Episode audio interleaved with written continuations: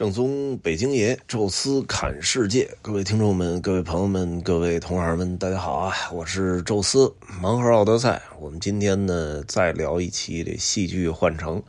啊，因为这个地儿确实给我们以非常深刻的印象啊。早先觉得客人未必对艺术啊、戏剧有这么大的喜好啊，但是事实发现，这个好的东西吧，就会让人流连忘返啊。所以我们这个。游客呢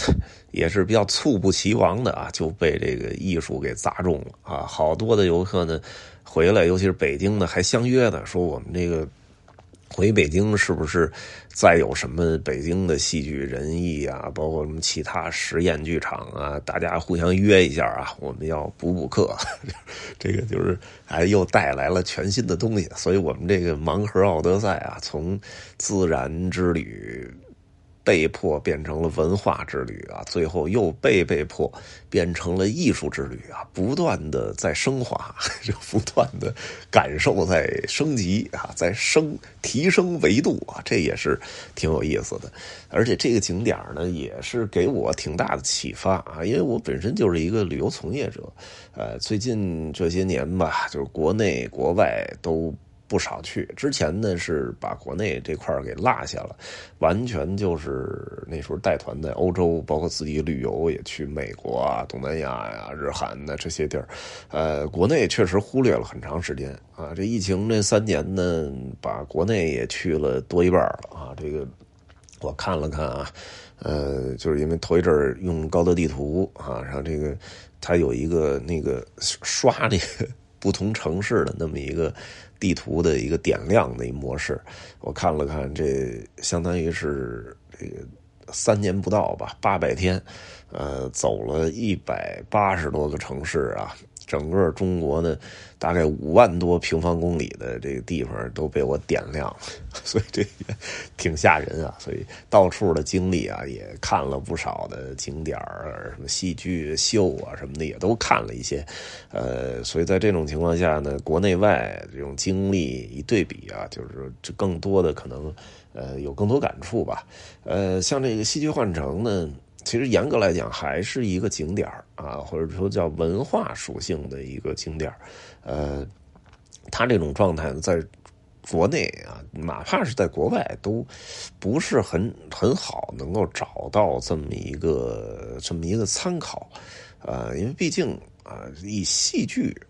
这么多个不同的舞台啊，作为一个纯粹的景点来看的话，它不是一场秀。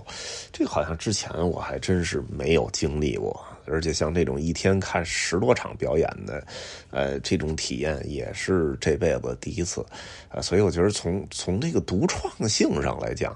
这已经是超越了很多人了啊。再一个呢。就是据说这是建业集团啊，就河南建业吧，和建业集团为了做这个项目啊，他也。投入巨资啊，据说差一点给自己整破产了啊，咱也不知道真的假的啊。但是呢，可以预见的就是因为这个景点的火爆，未来呃，在这附近周边啊，这个辐射的啊，什么艺术性的酒店，包括这个景点呃，未来如果说开始饱和之后，也可以建二期、三期啊，给它连起来，啊，连成一片。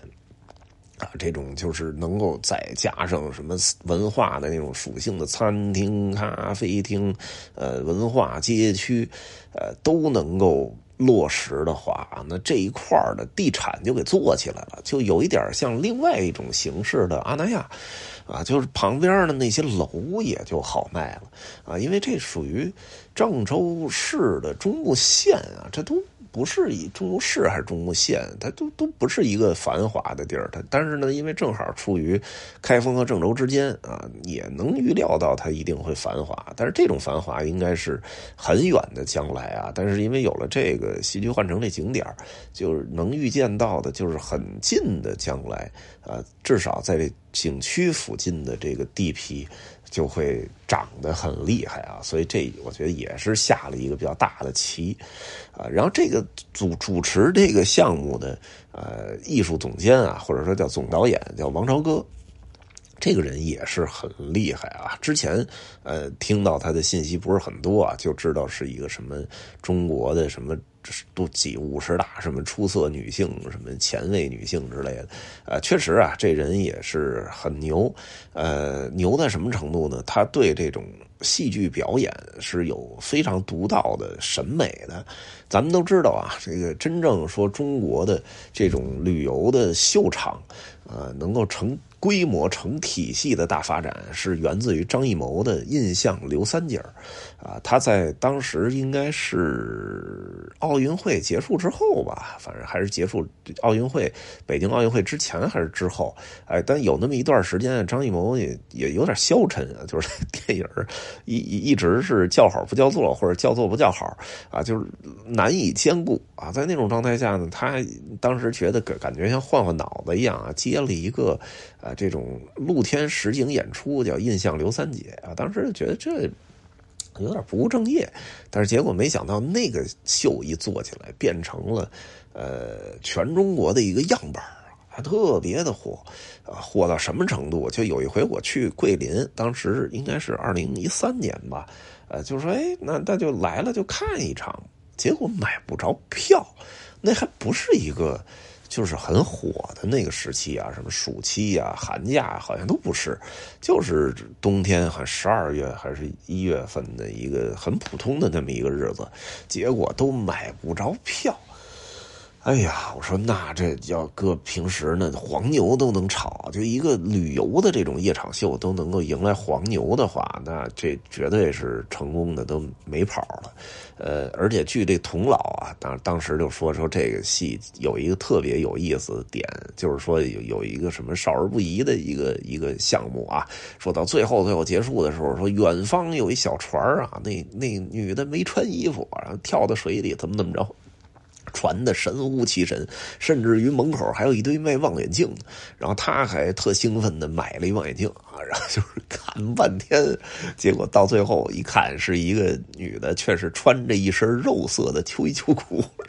啥也没有啊，所以说这这这就是搞了这么一个吸引人的这么一卖点啊，结果就是反而激起了一个高潮，呃，而这个戏呢，其实。就是王朝歌实际来操作的啊，但是那时候王朝歌他没有那么大名气，哎，所以呢，张艺谋啊，咱也不知道是张艺谋呃慧眼识珠找到了王朝歌帮他来操刀做这事儿，还是说王朝歌。呃，接了这么一活觉得自己这名气不够，拉上张艺谋来做。但是甭管怎么着吧，也属于强强联合。因为张艺谋本身就是大导演，人家对这个戏剧啊、故事这块本身就水平要好，而且张艺谋又是专门那种做色彩戏特别牛的啊，对道具啊、布景啊、这个灯光色彩上也有他独独到的审美啊。像他的很多的电影，其实就是看色彩。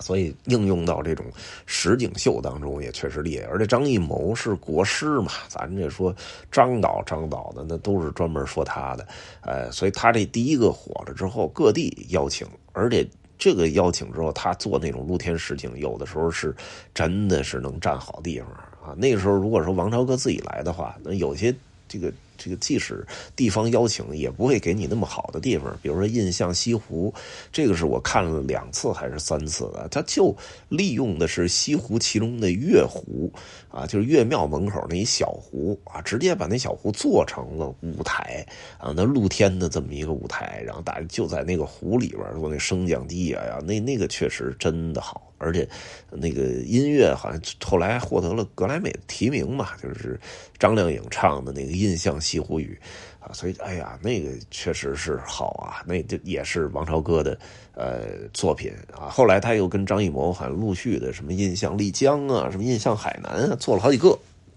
当然后来张艺谋人家主业还是拍电影嘛，所以慢慢的就可能管的是越来越少。后来基本就是王朝歌。啊，主要来操刀，张艺谋纯粹挂个名了，而再往后呢，就变成了就是王朝歌可以独立来做了啊，就是他的名气已经足够的大了啊，所以他就自己承接的就不叫呃印象系列了，他给起了一名叫又见系列啊，所以就有了又见敦煌、又见平遥。而且这个可能明显是为了证明啊，就没有张艺谋，我的水平也不差，所以那两个反而其实比后期的那些印象系列的秀要更好啊，就是口碑上更好。就所以，我我这一一说什么去敦煌啊，去平遥啊，就好多人在问看那个又见平遥没有啊，也就以此证明他那个确实做的很成功啊，就口碑至少已经立起来了啊。那么在这个的基础上，又开了一个新系列，叫“只有什么什么”啊。我之前看还有“只有什么什么”来着，但是这个“只有河南”啊点儿戏剧换成啊，是我觉得做的非常成功的一个，而且里面有好多小的这个戏剧啊，总导演也是王朝歌啊，所以是这个，就我说这个人其实就值得来说一说。再一个呢，就说说这个，呃，整个这个景点的运营，呃，他现在呢是小程序啊，做的也还行。其实就跟我们去那个迪士尼啊、环球影城一样，呃，整体来讲啊，在整个游览的状态下，跟那个迪士尼、环球影城也差不多。你就在看着这不同的位置，然后你去安排一个你自己的行程啊，然后也是每个。场都有场次的，你你要是现在这时节啊，有疫情啊什么的，可能每一个场次都坐不满，所以你基本过去就可以。但是可以想见的，比如明年啊，疫情放开之后，那么这个地方必然是要要排队的，就很可能这一场子你要预约去拿号，拿满了之后，有可能你就就进不去了，你得等下一场。然后同时我也看到了旁边有那个 VIP 的那个呃等候区啊，那未来可能也像环境城、像迪士尼一样啊，就开一些 VIP 的票，比如说五百一张啊，甚至一千一张，那你。完全可以不用排队。那其实我们现在这两百多就已经享受了未来的这种 VIP 的待遇啊！这个这一点也是我觉得可以推荐大家能尽快去的，因为现在呃性价比真的是挺高的。他的这个戏呢，基本我看了看二十一个节目啊。他虽然他自己接受采访时候说啊，要要三天才能看全，但是其实有的呢，我觉得像那前舞台、昆舞台啊，就最后那灯光秀那，我倒觉得呃多一个少一个无所谓。而其他的，我觉得如果说调整的好的话，差不多两个整天吧，你基本上能把里边的所有的戏基本都能看一遍啊。就这个已经是可以了。当然可能会显得有一点忙啊。我们那天也是啊，就是其实都没正经吃啥，就好像我印象中我是吃了一个那个凉皮儿啊，那也快，咔咔一拌直接就吃了，呃，所以就是那种很踏实的喝咖啡呀，说晒晒太阳，那那个包括。就是这个打卡拍照都没正经拍，我其实本身是想在里边呃，拍一段就是感触的，但是我想是不是能够把这个更多的戏剧看完再去拍，结果发现就每一个点都是马不停蹄的在跑啊，在在在在赶场啊，就是你其实都没来得及去去构思，呃，去说什么，然后去找一个安静一点地儿去拍，结果才是最后。到我马上要离开这个换乘，就是第二天了。早上起来到停车场拿车的时候，正好看见那个戏剧换乘那外墙，然后结合着那外墙坐在路边啊，拍了那么一段啊。这个其实就很勉强啊，不像人家那易公子在里边反反复复的在里边麦田里走啊，什么的镜头啊，那些都都反复的都过一遍。我这是完全一个粗制滥造啊。但是后来发现那那那条短视频也挺火。啊，因为毕竟有很多真情流露嘛，就是虽然没有真正写什么文案啊，但是只是把我那种感觉说一说啊，再配上他那个呃原版的音乐啊，确实也感觉还挺有感染力的，呃，所以这个景点其实是我个人比较推荐的，因为河南的景点吧，这个呃基本集中在了开封和洛阳。啊，郑州虽然是省会，虽然也是交通枢纽的中转点，啊，但是它本身其实没啥看啊。现在最多也就是去个河南省博啊，这是我们下期跟大家来聊。哎，你说，呃，就一个省博，然后就走了啊？对郑州来讲也是一个损失啊，那这期就换成至少可以让你再多待一天啊，这个其实对整个这个城市的旅游也是有巨大促进的啊。它虽然旁边有一个酒店，但是那个酒店能容纳的人还是比较少的啊。但是因为它处于东边，跟东边的这个什么火车站这周边的这些酒店啊什么的，其实呃都会受到这个景点的一些一些呃照顾啊，就是说。为了人家为了看这个节目啊，去这个景点才订的靠东的这些酒店，啊，所以也是一种互相的促进吧，呃，所以我觉得未来我应该还会去把我之前那些没看成的秀给补上啊，然后呢。呃，再看，我觉得至少还能再看一天。如果有有机会，可以看两天啊。呃，计划想十一月的时候组织一个河南的。豫西北和晋东南，啊，就是把那个山西的上一次，呃，没去的长治晋城啊，这是去年的那个团我们去到的，但是走的又不够全，啊，卓漳河有九座寺庙啊，当时只去了一个天台庵，啊，这次呢，我看了看，从安阳有一条路啊，就是沿着那红旗渠那条路啊，直接就可以进到这个长治晋城。我们到时候看啊，如果说河南、山西，呃，疫情要没有什么影响啊，我们争取组织一趟，从郑州往北去河南安阳啊。那安阳呢，看殷墟，看这个这个，呃，这个这个叫文字博物馆啊，还有像这个文峰塔、园林啊。完事之后呢，杀到浊漳河，沿着这条河呢，一路九座寺院全看。啊，到长治啊，然后再下晋城啊，骷髅庙，还有晋城的玉皇庙，啊，然后呢，这个这个青莲寺啊，这个看完之后，呃，再从晋城下来就是这个北邙山啊，就到洛阳了，啊，那洛阳再把我们。觉得不错的这些博物馆啊，洛阳博物馆啊，什么钱塘之斋啊，还有这个二里头啊，还有这个白马寺、龙门石窟这些文化景点，包括这个古墓博物馆都看完了，啊，再回到郑州啊，那回到郑州呢，一个是省博，一个就是戏剧换乘，啊，这可以作为我们全程最后一个点啊，是一个呃亮点和一个可以。给你带来很多回忆的一个，呃，比较有收获的景点啊。到最后点题的时候，我们来看一下。然后正好在东站结束那块您是坐火车去哪儿都比较方便啊。所以我觉得未来还会来这儿啊。这也希望大家如果有兴趣，可以期待一下我们后边设计的这个行程。啊，那这一期啊，戏剧换乘基本就说完了。呃，下一期啊，我们再跟大家来说一个。河南省博也是我们这次盲盒奥德赛当中的最后最后的一个景点啊，这一期就说到这儿吧。有什么想说的，欢迎大家在音频下面留言，也欢迎大家加入听众群讨论交流。微信搜索“宙斯”微信号这六字汉语拼音全拼，加入之后会邀请您进群。也欢迎大家关注我们在喜马拉雅的另外一个音频节目《宙斯看欧洲》啊。这一期就说到这儿，咱们下期再见。